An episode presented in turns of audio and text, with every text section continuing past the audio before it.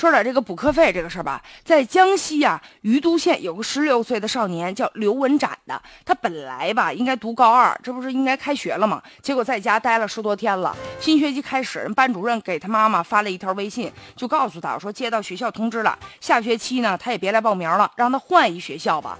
凭什么呀？上的好好的不让人来了？就是因为这学生连续投诉他们学校，说有这个补课收费的情况，现在学校。可能是觉得他是个麻烦事儿吧，觉得是个刺儿头，根本就不让他入学了。但是学生啊，有正常接受教育的权利，你凭什么不让人上学？再者了，他投诉学校啊，他呢也是向教育局投诉的。那现在看来，教育局里面是不是有内鬼啊？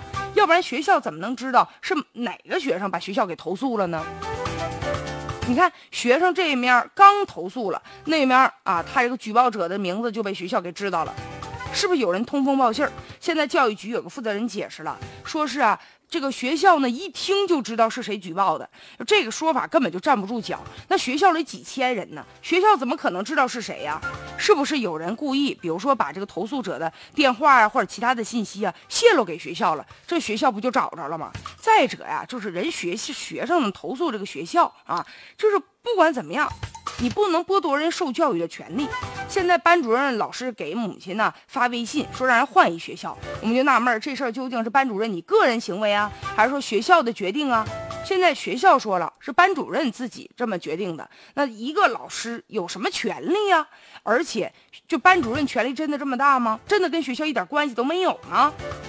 最主要的就是人现在学生嘛，不是举报这个学校嘛，说他们呢有这个乱收补课费这样的情况，究竟这事儿是真是假，也应该给个说法。学生说呢，每学期呀，他们收的这个补课费是四百块钱，但教育局呢现在说是每个学生是八十块钱，学校现在只承认说我们收钱了，收多少钱没说，所以现在这事儿呢就是一笔糊涂账，从四百到八十究竟是多少钱呢？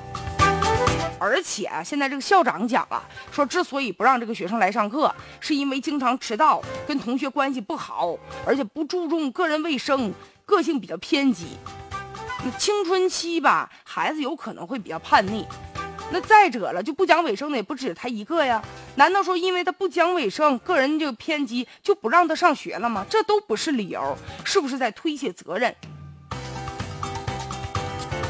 所以现在最主要的就是应该保护好个人信息，特别是那些啊投诉者的信息，怎么能让被投诉的知道？